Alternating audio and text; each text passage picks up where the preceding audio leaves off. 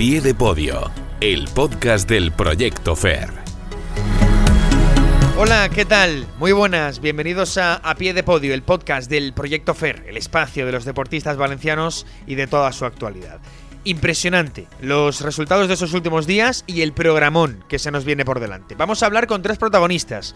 Tony Pucha el primero, entrenador de Quique Llopis, que ha igualado el récord de España bajo techo en vallas. Eh, fue en el Campeonato de España en Madrid y ahora va al Europeo de Estambul, con todo. El momentazo de Quique es tremendo. También vamos a hablar eh, con Ana Pérez, que por fin ha vuelto a tocar metal. Eh, plata en el Gran Slam de Tel Aviv, que es lo máximo en el judo después de los Juegos, que es además su objetivo. París, allá vamos. Ana sale de un túnel de infortunios que parecía interminable. Y luego llamaremos a Liliana Fernández, que está entrenando en, en su casa en Tenerife, porque va a volver a la arena con nueva pareja. El sabaquerizo está en el recuerdo, siempre estará ahí, pero es historia. Y ahora la nueva dupla es Paula Soria. Se sabe desde hace tiempo, pero ya llevan cuatro meses eh, entrenando, conociéndose en lo deportivo. Con ella eh, quiere ir a sus eh, cuartos Juegos Olímpicos. algo que en el vóley playa ya sabéis, los habituales en a pie de podio, que es especialmente complicado. Pero Lili va por todo después de ser mamá, por cierto, por segunda vez. Esos serán los protas de hoy, pero hay otras grandes noticias, ¿eh? Hay otros grandes resultados que contar porque el fin de ha sido muy intenso. Recuerda que nos escuchas en plazapodcast.es y que nos puedes encontrar en todas las plataformas de podcasting. En Evox, en Apple Podcasts, en Google Podcast o en Spotify, donde quieras. Así que vamos allá. Nuevo episodio de A Pie de Podio. Noticias a pie de podio.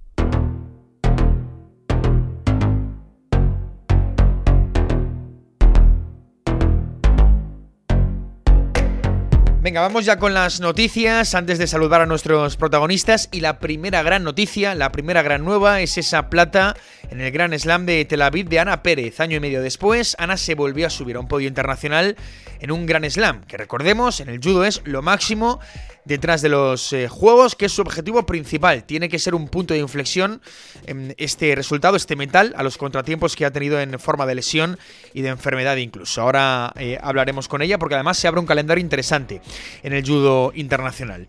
Eso en cuanto al judo. Vamos al atletismo. Campeonato de España absoluto de atletismo en pista cubierta en Madrid. Fue el gran evento, ahora viene el em, europeo, pero vamos directamente a lo que pasó en el Polideportivo Gayur. Gran triunfador, don Enrique Llopi Domenech, oro en los 60 metros vallas con el tiempazo de 7.48, igualando el récord de España de Orlando Ortega y ostentando la tercera mejor marca mundial del año. Si la salud le respeta, em, aspira a todo en este Campeonato de Europa próximo eh, que arranca este jueves. Estamos expectantes porque es que además en el meeting de Madrid de la pasada semana confirmó esas buenas sensaciones marcando 7.51. Recordemos que hace un mes en Valencia su marca personal la dejó en 7.55, es decir, la progresión es tremenda. Esto decía Llopis después de triunfar en el Campeonato de España. La carrera de mi vida es algo que ni en mis mejores sueños pensaba que iba a poder conseguir. Al final es una presión complicada de llevar. Bueno, sinceramente yo no lo sé, obviamente, porque al final nunca he estado de líder europeo ni nada. Y bueno, voy a intentarlo llevar como con calma, ¿no? Como una parte de motivación de saber que estoy muy bien, en muy buen estado de forma y ya está. Ya lo veis que siempre humilde, ¿eh? el bueno de Quique Llopis. Además, con Jorge Ureña también nos llevamos una alegría. Casi un año después de su última competición, se llevó el oro en el heptatlón y logró la mínima para el europeo de Estambul, aquella que parecía inalcanzable cuando hablamos con él hace em, unas semanas. Y ahí lo tenéis. Además, físicamente en condiciones, con su tobillo en buen estado, que es em, lo más importante. Más buenas noticias en el atletismo valenciano. Fátima Diame, oro en salto de longitud con una marca de 6.66. También la tendremos este fin de en Estambul, a ver si es capaz de eh, hacerlo mejor. Javier Mirón, además, otra buena noticia. Después de un año y medio también tocado por las lesiones, se mostró totalmente recuperado en Madrid. Bronce en los 800, cerquita además del oro, em, y mínima para Estambul. Y además acabó tercero en ese meeting que hemos comentado antes, en los 800 metros. Marcó 1.46.73. Más cosas, taekwondo. En el Campeonato de España absoluto en la Nucía, dos medallas de oro, una para Raúl Martínez en menos 87 y otra para Hugo Arillo en menos 54.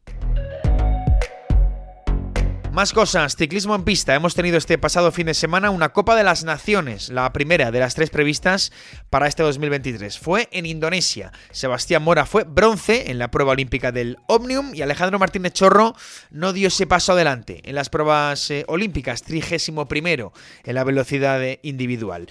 En esgrima, Asiel Olangua fue el vigésimo séptimo de los 75 tiradores del Campeonato de Europa Junior de Estonia. Buen resultado. En gimnasia artística, Laura Casa Buena se clasificó para varias finales de la Copa del Mundo por aparatos de Alemania, la de salto y la de suelo. Acabó sexta y octava eh, de ocho finalistas eh, respectivamente. Y en marcha, Dani Monfort acabó sexto en el Campeonato de España en ruta, sub-18. Acusó, eso sí, una gripe días antes de la prueba. Estas son las noticias. Vamos con los protas. Entrevista a pie de podio. Venga, seguimos aquí en A Pie de Podio, el podcast del Proyecto FER, y vamos a abrir el capítulo de, de, Protas. Lo queremos hacer con el entrenador de la estrella de la semana, que no es otro que, Kiki Llopis, entre otros deportistas FER. Hablamos con él hace muy poquito, entonces habría hecho, eh, había hecho marca personal bajo techo en Valencia, en el Gran Premio Ciudad de Valencia, con 7.55 en los 60 vallas. Días después batió a su gran rival en las vallas en, en España, el Navarro Asier Martínez, pero es que eh, Llopis no ha parado eh, desde, desde entonces. En el Campeonato de España de pista en el Polideportivo Gallur en Madrid, Llopis paró el crono en 7.48. Marca personal, igual al récord de España, es la tercera mejor marca mundial del año. Y ojito porque en el meeting de Madrid hace poquito también marcó 7.51, raya ese nivel eh, Kike Llopis y el Campeonato de Europa de Estambul está a la vuelta de la, de la esquina, arranca este viernes de, de hecho.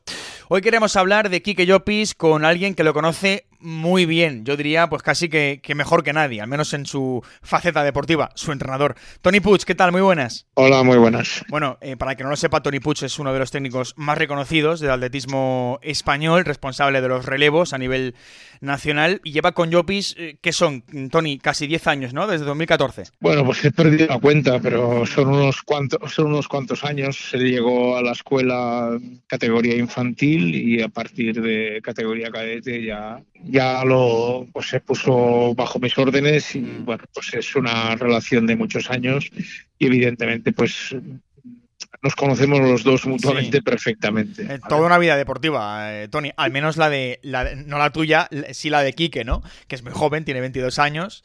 Eh, y, y, no sé, Tony, si desde el principio ya se le veían las hechuras de hacer lo que está haciendo hoy, ¿no? Que es ni más ni menos ser el ballista hoy de moda a nivel nacional. Bueno, a ver, él, él, ha destacado siempre desde la categoría sub-18, antigua llamada juvenil. Apuntar maneras apuntaba desde, desde joven, ¿no? Lo que pasa es que la, la, evolución en las vallas está marcada directamente por la altura de la valla. Muchos vallistas han quedado por el camino porque esa valla va subiendo de altura y al final es realmente eh, determinante, ¿no? Tienes que tener una altura mínima de un 82, un sí. 83 para poder solucionar los problemas del, los problemas de, de las vallas y pues mide 1,91 sí. con la entonces, mm, digamos que ha ido eliminando poco a poco a rivales, ha ido afianzándose en las categorías. Lo que pasa es que los últimos dos años, pues estábamos un poco perseguidos por, por infortunios, ¿no? Por lesiones de última hora, sí, por sí, sí. también marcadas por, eh, por, su evolución, ¿no? Uh -huh. Por lo tanto, bueno, yo creo que era cuestión de, de ir marcando etapas y, y, de ir haciendo el camino poco a poco. La cuestión es que hace poco cuando hablamos con él, eh, Tony, eh, bueno, después de hacer marca personal en Valencia y vencer a, a Sier en, en Carrue, ya nos dijo eh, aquí mismo en estos micrófonos en el proyecto FER que que, se podía mejorar, ¿no? Eh, aquel 755 de Valencia. Y ahí están, eh, ahí ha quedado demostrado con ese con esa marca personal en, en, Madrid. Yo te quiero preguntar a ti, porque si le preguntas a él, pues seguramente te dirá que sí.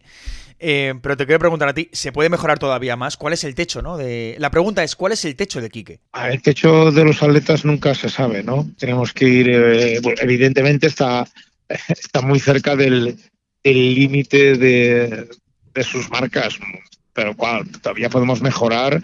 Estamos hablando de centésimas, no estamos hablando ni siquiera de, de un segundo, ¿no? Que, es, claro. que sería una auténtica barbaridad, ¿no? Mm. Eh, pero sí, sí, evidentemente tenemos ahí todavía un, un, poco de mejora, con lo cual hay que seguir con esa ilusión para, para atacar el récord de España y que sea solo de, solo de él, ¿no? No, claro, es que además, y con el eh, europeo a la vuelta de la esquina, Tony, pues alguno puede pensar, bueno, ¿y, si eh, Quique puede batir, batirse a sí mismo, esa, esa marca recién batida, eh, esa marca personal en, en el europeo de Estambul? Te lo pregunto, ¿sería posible? Sí, sí, claro, claro que es posible. Fácil, no. Muy difícil, pero con esa ilusión vamos. El, el, el mitin de Madrid hizo 51 después de hacer tres carreras el fin de semana, totalmente cansado y a pesar de todo hizo 51. Es decir, que ese 48 no es flor de un día, sino que, estamos ahí. Ahora depende pues de que el material sintético de, del de la pista cubierta de Estambul pues sea rápido, eh, de, que la, de que los horarios sean los adecuados, de que lleguemos en plenas facultades. Pero bueno, la, la idea es llegar al 100% al Campeonato de Europa, ¿no? Para, Pues primero para pelear por estar en la final y luego cualquier cosa es posible, ¿no? Claro, es que me hablas de, de, un montón de cosas que tienen que ver con combatir esa marca, que no hablamos de, como tú dices, eh, ni siquiera de segundos, ¿no? Hablamos de, eh, de centésimas. de todas formas, eh, Tony, de cara a Estambul, con estos tiempos, se puede aspirar perfectamente al podio, eso sí. Bueno, esa es nuestra obligación, aspirar a eso, pero como he dicho a mucha gente de compañeros que nos han entrevistado estos días, estos son vallas. Y vallas es hacer un gesto mm, a altísima velocidad, perfecto, y no cometer ningún error. Y, claro, eso hace que, que siempre sea una, incógnita el resultado final. Tony, hay una característica de, de Quique que, bueno, que, es curiosa, ¿no? Porque, porque tiene ese perfil llamémoslo introvertido, em, tímido, es algo, ¿no? En lo que en lo que destaca Quique o al menos en lo que se diferencia quizá de otros atletas más expresivos en la pista, ¿no? Ese eh, eh, ese carácter, ¿de dónde viene ese, ese perfil quizá poco expresivo, ¿no? Discreto. Bueno, yo no creo que sea discreto, sino que él pues hay atletas muy, muy, extrovertidos, que cualquier triunfo, aunque sea en un control, pues parece que hayan batido el récord del mundo. Eh, Kike es una persona que tiene los pies en el suelo y que no hay, hay que hacer los aspavientos mínimos posibles y respetar siempre al rival. De hecho, cuando bate el récord de España, lo primero que hace es acercarse a Sier, que está, en, que está en el suelo, luego pues se dirige a sus compañeros de serie, a su compañero de entrenamiento Kevin Sánchez. Eh, es, eh, prefiero ese perfil eh, que un perfil adulador o, egocéntrico, ¿no? Y eso pues, le marca mucho esa humildad de cara a hacer las cosas bien. ¿no? totalmente, totalmente. Pero, pero es cierto, Tony, que quizá el atleta em, que se siente una estrella sí que tiene ese perfil quizá más no sé si llamarlo egocéntrico, que se me entienda, ¿eh? evidentemente, más excéntrico, ¿no? Sí que lo tiene mucho eh, el atleta que, es una estrella y, y Quique no, ¿no? Que, y al final es una estrella a nivel nacional.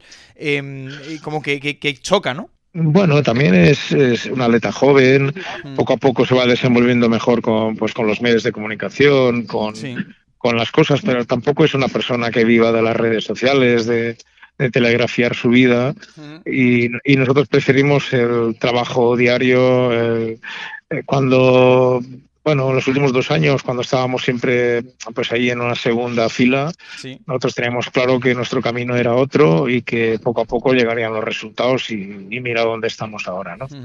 Fíjate, te quiero preguntar también, Tony, por, por esa segunda fila, ¿no? Entre comillas, porque, eh, eh, bueno, aquí que le hemos preguntado muchas veces por Asier Martínez y él siempre recalca, em, tira como balones fuera, ¿no? Quique, que, que es su amigo, que, que, quizá le ha venido bien o le viene bien no estar en, en, en los ¿no? Si me permites, quizá en, esa, en esa segunda línea, cuando realmente estaban a la par y, se está demostrando. Em, es un tipo muy tranquilo, eh, y siempre se le ha visto sin problemas em, con aquello, insisto, de, estar fuera de los focos que en momentos han apuntado a Sierra Martínez, ¿no? Bueno, ya te digo, nosotros tenemos nuestro camino trazado, sabíamos, sabíamos mucho dónde queríamos ir y bueno, pues que el protagonismo se lo llevara a él, era lógico. Tercero del mundo, campeón de Europa, pero bueno, sí que es verdad que hemos echado de menos a veces que, había otro finalista en esa final, que, que, tropezó con Zoya, que hubiéramos podido quedar mucho más arriba e incluso pelear con las medallas en Múnich. Pero sí, él se ha llevado a todos los focos, ya te digo, de una manera lógica. También es, verdad que este país es o todo o nada, ¿no? Mm. Muchas veces no nos acordamos de, quién ha sido segundo, ¿no? Claro. Y eso es, es, es, nuestra sociedad y con eso tenemos que vivir, ¿no? Es cierto, pero en cualquier caso ahora es, es Jopis quien está quién está primero, ¿no? Quién está un poco en la, eh, a, la palestra, en el, en el foco. Em, eh, Tony, te quiero hacer una pregunta que yo creo te va a gustar más. Eh, virtudes como atleta de, de, Quique Llopis, porque em, hace tiempo Quique decía que, lo peor era su salida, el despegue, lo mejor la progresión en carrera, pero claro, ha ido evolucionando. Te hablo de, de, allá por el 18, por el 19, cuando decía esto Quique, ¿no? ¿En qué ha evolucionado? ¿Qué destacarías de hoy de Quique Llopis?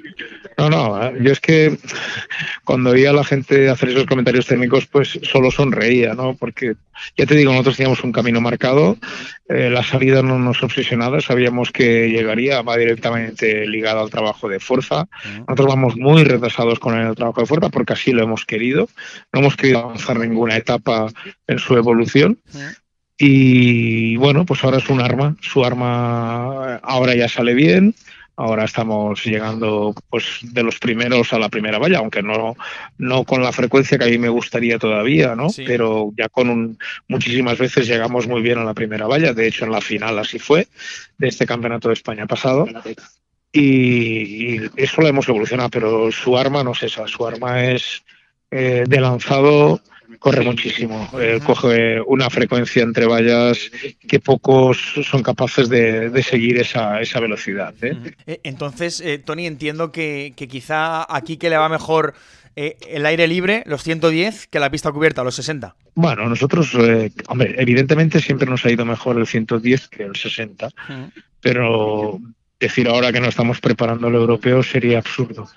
Eh, estamos muy bien, la marca de 48 supone un puede augura un registro buenísimo en el 110, pero vamos a vivir el presente, vamos a, pelear por, por, estar en la final y luego aspirar a todo en esa, en esa final del Campeonato de Europa.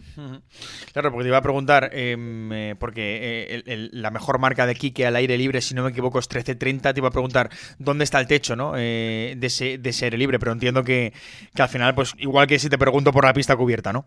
No, no, a ver, tenemos muchas, mucho más margen de mejora en el 110 que en, el 60, pero porque, porque hay 10 vallas, aquí solo hay 5. Eh, tenemos que mejorar más gestos técnicos durante 10 vallas. Eh, hay una parte que Kike lleva mejor que otras atletas, que es la parte de la resistencia especial. De la séptima a la décima valla, él lo lleva muy bien. La verdad es que entrena muchísimo y eso pues nos hace ganar. Eh, yo creo que, que el, el, margen de mejora en el 110 es bastante más alto que en el 60. 60-48 es récord de España. Y, el 30 todavía estamos lejos de lo que queremos, pero con esa marca vamos a, vamos a estar en, marcas muy, muy buenas al aire libre. Bueno, pues, eh, ojalá. La última, Tony, ¿qué te hago? Igual no te gusta tanto, pero te la tengo que hacer.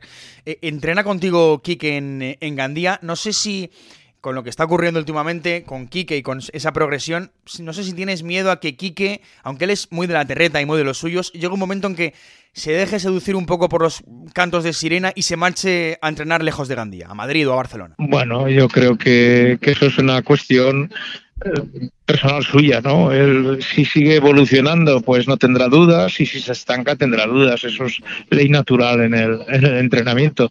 De todas maneras, yo creo que el grupo que tengo de vallas en, en Gandía eh, pues es el mejor de este país en estos momentos, porque está, está el cuarto de España en este momento, que es Kevin Sánchez, que también ha hecho la mínima para el europeo, pero que hay que esperarse repesca. Y luego tengo un atleta francés, eh, Leo Elacar, que también tiene un nivel. Entrenar con tres, tres atletas de un altísimo nivel juntos, eso es algo que, que cualquier atleta aspira. Yo creo que somos un poco envidia en estos momentos de, otros núcleos de entrenamiento. Ya te digo, que sucederá lo que tenga que suceder, eso es una, una decisión personal suya y, totalmente respetable. Cada uno decide seguir el camino como cree. Bueno, pues veremos cuál es el destino de Kike Llopis. De momento, a corto plazo, es el del europeo de Estambul, muy pendientes de, de Kike Llopis y quien mejor lo conoce, o uno de los que mejor le conocen en este mundo, no es otro que Tony Puch. Tony, gracias. Muchas gracias.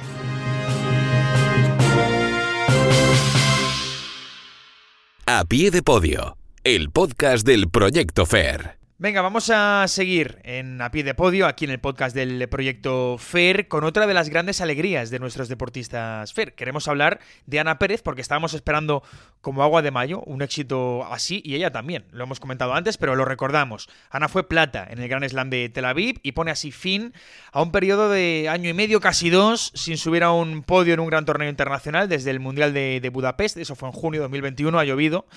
Y aunque en el Gran Slam de, en el Grand Prix, perdón, de, Portugal, yo creo ya daba buenas sensaciones, pues por fin ha caído la, medalla. Se impuso en todos los combates en Tel Aviv, menos en, el, en la disputa por el oro ante Chelsea Gilles, la, británica. Hizo así su tercer metal en un Grand Slam tras eh, Ekaterimburgo en 2019 y tras Kazán en 2021. Ana Pérez, ¿qué tal? Muy buenas. Hola, muy buenas. Bueno, enhorabuena. Eso lo, lo, primero, Ana, vaya por delante porque, bueno, sabemos que has pasado momentos complicados. Entre las lesiones, aquella, por ejemplo, de la clavícula, parones como el posterior a los Juegos Mediterráneos, que parecía imposible regresar al, a, tu nivel, ¿no? A los tatamis. Macho, ha llovido mucho y ya, ya han pasado muchas cosas, ¿eh? bueno, lo primero, muchas gracias. Sí, la verdad que ha sido bastante complicado desde prácticamente desde que pasaron los Juegos Olímpicos de Tokio, que tuve que entrar a quirófano por la lesión que arrastraba de la muñeca. Eh, de que quise volver en 2022 era un querer y no poder. Hmm. Fui encadenando, primero me contagié de COVID y lo pasé bastante mal y luego pues lesiones que, que me iban apartando de las distintas competiciones y al final a las que podía ir pues no lo, no lo hacía al 100%. Pero, pero bueno, Parece que ya ha pasado. Sí, claro, es que por recordárselo al oyente, ¿eh? más que nada, recuerdo eh, bueno, que no pudiste ir a, Budapest, al Gran Slam, por eh, lo de Argelia. Eh, la clavícula te impide ir al Mundial de Uzbekistán, si no recuerdo mal. Después caes a las primeras de cambio casi en, los, en, el segundo combate en Abu Dhabi y en Bakú. Entras un poco en, un, pozo que parece no tener fondo, ¿no? ¿Cómo se sale? Bueno. Incluso te diría que empezó antes porque empezó a principio de año que me contagié de COVID y ya no pude ir a la primera competición.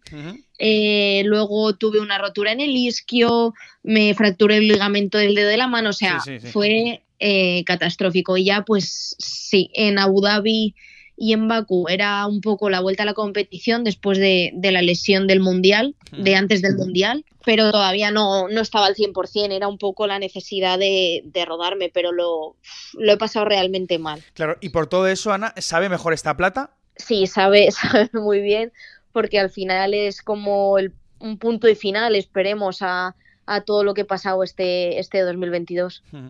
Decías en la web del proyecto Ferana que, que, se puede eh, decir que esto ha sido un poco como despertar ¿no? de, una pesadilla. Entiendo que hay mucho margen de mejora, evidentemente, que, esa plata da puntos importantes, aunque no definitivos, evidentemente, porque además a partir de junio tiene más importancia lo que se consiga en, esa carrera hacia, hacia París. Pero, pero más que final de pesadilla, eh, Ana, ¿podemos llamarlo punto de inflexión, inicio de, de sueño en este caso? Sí, yo espero que sea el punto de inflexión y que ahora ya todo lo que venga sea para arriba, que ya para abajo he ido suficiente, ya que todo lo que venga sea, sea subir y que esto sea el punto de inflexión. Oye, en Portugal ya se te veía con buenas sensaciones, ¿no? Eh, con sensaciones al menos diferentes. ¿Era así o, era un poco cosa nuestra? No, no, no. O sea, Portugal al final lo único que nos falló fue, fue la medalla. Eh, ya vine con muy buenas sensaciones del máster de Jerusalén, que quedé séptima a final de año ahí ya es verdad que me empecé a encontrar muy, muy bien y sabía que en Portugal ya era cuando podía volver a las medallas, pero bueno, al final pues hice muy buena competición y en el bronce que era el combate más importante, quizás fue el que peor planteé o no sé muy bien qué llegó a pasar, pero no me encontré tan cómoda. Pero sí, ya, ya se dejaba ver que, que volvía a sentirme bien compitiendo y sobre todo que me volvía a sentir yo en el tatami. Claro, claro. Es que fíjate, ya con la plata en la mano, Ana, em, eh, en, Instagram ponías em, aquello de, bueno, que no, no es solo la plata o no es la medalla, ¿no? Es todo lo que hay detrás. Y todos los que hay detrás, ¿no? Laura, Fran, eh, tu pareja que además, eh, pues también, ¿no? se dedica a esto y al final es una suerte, también lo hemos comentado otras veces, ¿no? ¿A qué te refieres, ¿no? Con, con todo eso, con todo lo que hay detrás. Sí, al final todo lo que hay detrás, pues me refiero a mis compañeros, a mi mm. pareja, a mis entrenadores, mi familia. Eh, todos los apoyos que tengo a nivel de becas, de ayudas. Eh, al final es eso, ha sido un año muy duro para mí y, no me han dejado de empujar. O sea, yo he habido momentos en los que he dejado de confiar y he dicho, me planto, o sea, lo dejo ya, no, no aguanto esto. Al final es muy duro cuando vienes de, una medalla mundial, unos juegos, claro. y, intentas volver y no puedes y al final es eso, es toda la gente que, que, al final si sigo en el tatami es porque me han dicho no, no lo dejes, vales para esto y todo pasa, confía. Entonces, eso es todo lo que hay detrás. Claro, es que, es que al final uno se plantea la, importancia de no caminar solo por la vida, ¿no? En todos los ámbitos, ¿eh? Hablamos de judo ahora, pero, pero en todos los ámbitos, porque claro, como tú dices, eh, toda una medallista como tú, que has estado en, eh, en Tokio, que se pueda plantear el lo dejo si estás sola, puedes pensarlo y, y terminar haciéndolo, ¿no? Es muy peligroso.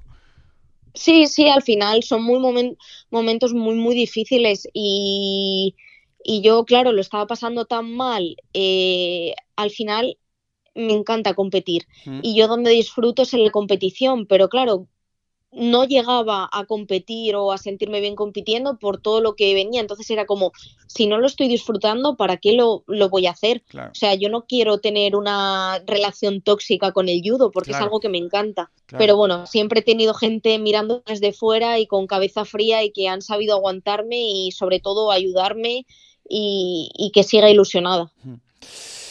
Bueno, la, última, se viene un 2023 de vértigo. Em, eh, tenemos ahora dentro de nada el Gran Slam de, Uzbekistán, a finales de marzo el de Tbilisi, en abril el de Turquía, aunque bueno, veremos por el tema de la desgracia del terremoto, evidentemente. En mayo, Campeonato del Mundo en Doha.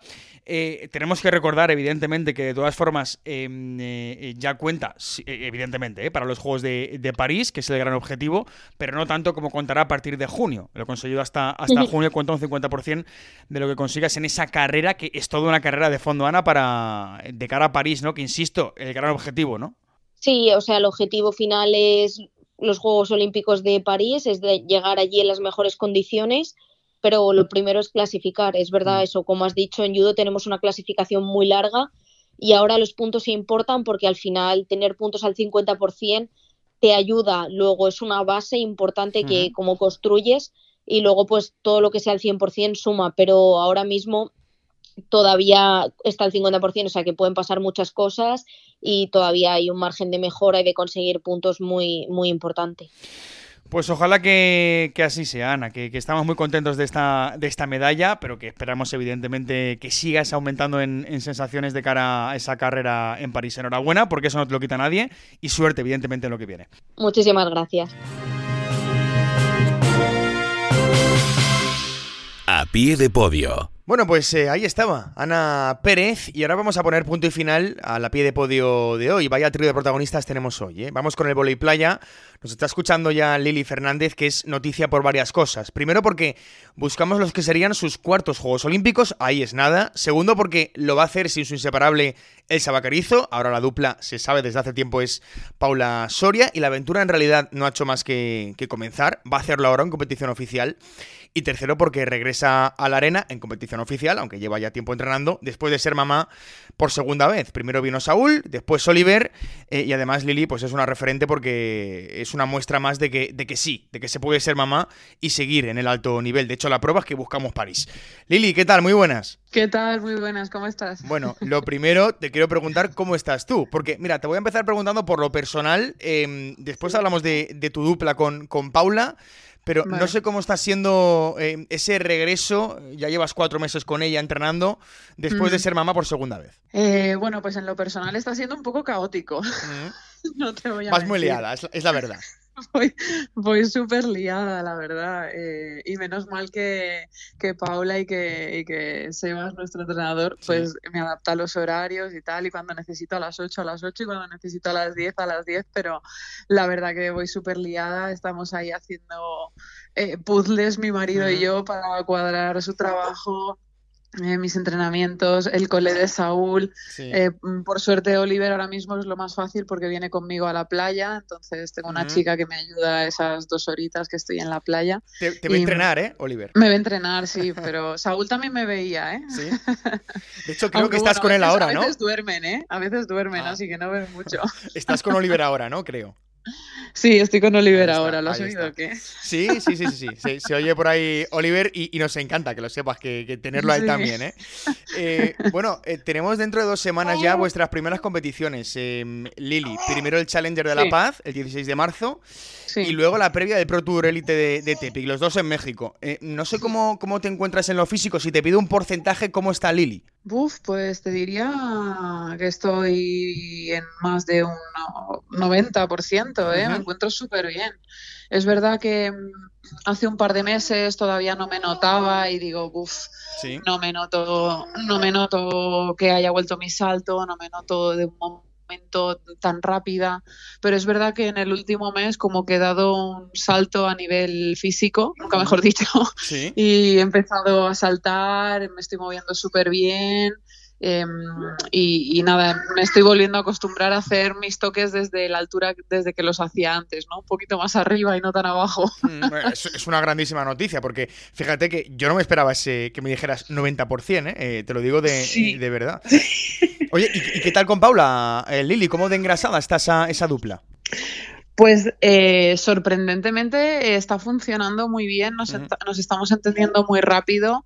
Em, también es verdad que yo creo que ha ayudado que nos conocemos desde hace 10 años o más, aunque no hayamos jugado nunca juntas y tal, pero bueno, las dos somos de Alicante, las dos coincidimos aquí en el centro de Tenerife, entonces nos llevamos viendo ya muchos años también por las pistas y siempre, siempre me he llevado muy bien, siempre hemos congeniado y, y bueno, y creo que eso está haciendo que la comunicación tanto dentro como fuera del campo sea más fluida, ¿sabes? No tengas ese, ese reparo por la falta de confianza de decir algo, ¿no? Eh, eh, la comunicación está fluyendo y creo que eso está haciendo que vayamos muy bien. Claro, es que me dices sorprendentemente bien. Entiendo, Lili, que claro, desde tu experiencia, las cosas de Palacio van despacio, ¿no? A ver, digo sorprendentemente bien porque yo estaba muy acostumbrada a Elsa. Claro, o sea, Para mí me sacas de Elsa y, claro, era como, uff, es un super cambio para mí en mi vida, ¿sabes? En mi vida deportiva. Claro, claro. Eh, porque, bueno, ha llegado Oliver, es verdad que, que, bueno, que es más jaleo, te tienes que organizar mejor y tal, pero me me producía más eh, estrés, entre comillas, el cambiar de pareja deportiva que tener otro hijo. Claro, claro. Imagínate. Porque claro, es que, es que, es que, Lili, son creo que 14 años, ¿no? Fueron con, con son Elsa. muchísimos años, eh, sí. No 18 desde que la conozco, ¿eh? Vaya, claro, es que son casi 20 años. Em, eh, yo, yo supongo, Lili, que a la hora de entrenar, a la hora de jugar será otra cosa, porque además, como en todas las disciplinas, una cosa es entrenar y otra cosa es la competición oficial, ¿eh? Pero no sé si, si en estos cuatro meses has echado de menos a Elsa, pero no te lo digo por Paula, ¿eh? evidentemente, sino porque, claro, es mucho tiempo. No sé si una echa de menos tener a su derecha a Elsa Vaquerizo. Sí, obviamente. De hecho, algún Elsa se me ha escapado en el campo. ¿eh? es como las parejas, ¿eh? Hablamos de amor también, ¿eh? Cuando discuten, sí, pues alguna vez se me ha escapado un Elsa por ahí, pero bueno, Paula es verdad que se lo toma a broma, ¿sabes? Porque, y lo entiende perfectamente. Es que lleváis toda una vida, ¿sabes? Es que es normal. Pero, pero es verdad que yo por fuera del campo sí que sigo en contacto con Elsa, hablamos todas las semanas prácticamente. Y sí, claro, y ella me echa de menos y yo la echo de menos a ella, pero bueno, es una etapa que la recordaremos con muchísimo cariño, que queda ahí y, bueno, nada, para contar a nuestros nietos o hijos o ya. No, no, y tanto, y tanto, Elsa. Eh, mira, se me ha escapado a mí Elsa. Eh, Lili, que son, que son, que son tres Juegos eh, Olímpicos y evidentemente eso es para, para, recordar. Por cierto, sois dos tías con mucho carácter, Paula y tú. A ti ya te conocemos mejor, a Paula quizá no tanto, pero le iremos conociendo. Me cuentan, sois intensas las dos en la, en, la arena. Además mantenéis roles, tú en el bloqueo, ella en la defensa, tu izquierda y a derecha. Em, ella dice que, el tema del carácter es algo que, está muy bien, que es muy positivo, siempre que se controle, ¿no? Siempre que, sepáis usarlo. ¿Cómo lo ves tú? Sí. sí, yo opino lo mismo. Prefiero al lado una jugadora con carácter eh, que una sin carácter. Es que una jugadora sin carácter no le puedes eh, mm, generar el carácter de la nada. O sea, si tiene horchata, tiene horchata.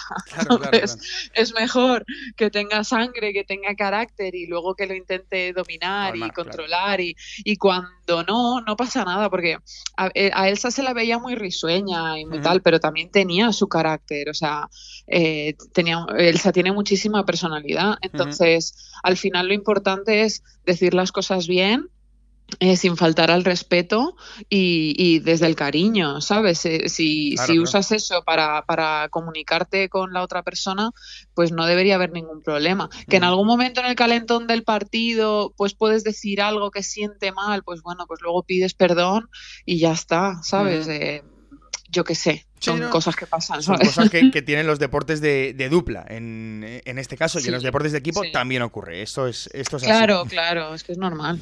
Todos queremos ganar. No, claro, claro. Al final e, e, es, es, el objetivo y cuando no ganas, pues evidentemente pues hay, hay roces y es algo eh, normal.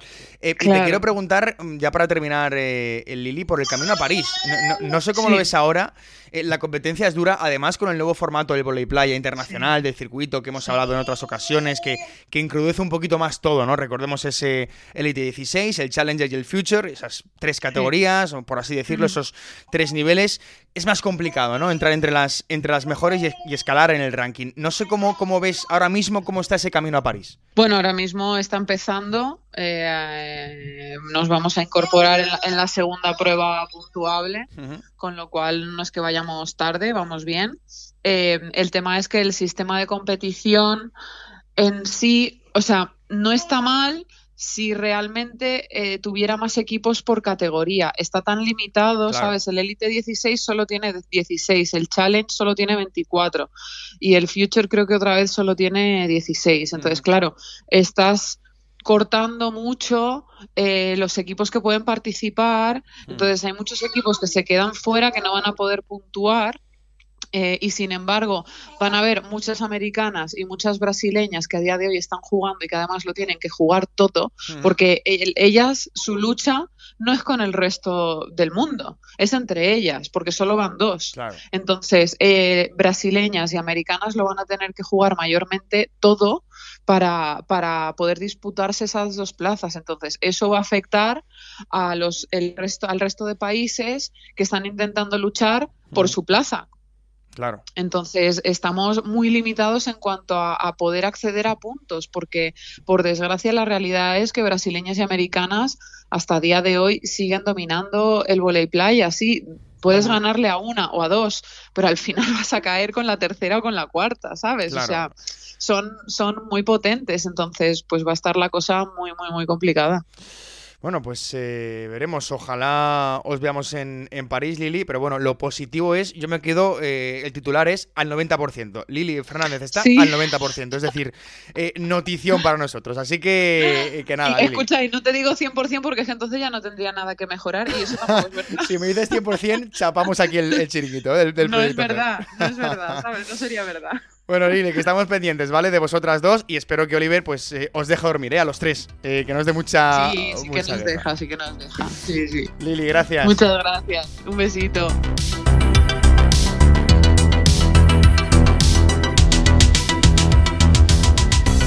Bueno, pues ahí está. Hemos hablado con Lili Fernández y con Oliver, ¿eh? Que no se diga. A ver si puede ver a su madre entrenar y clasificar para los Juegos Olímpicos. Vamos a dejarlo aquí, nos hemos quedado sin tiempo, el calendario de marzo es intenso.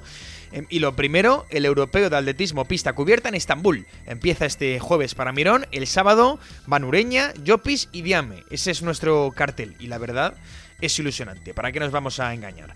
Nos vamos, recordad que tenéis toda la información en proyectofer.es. Hasta la próxima y seguro que con más cosas buenas que contaros. Pinta bien. Sed felices. Adiós.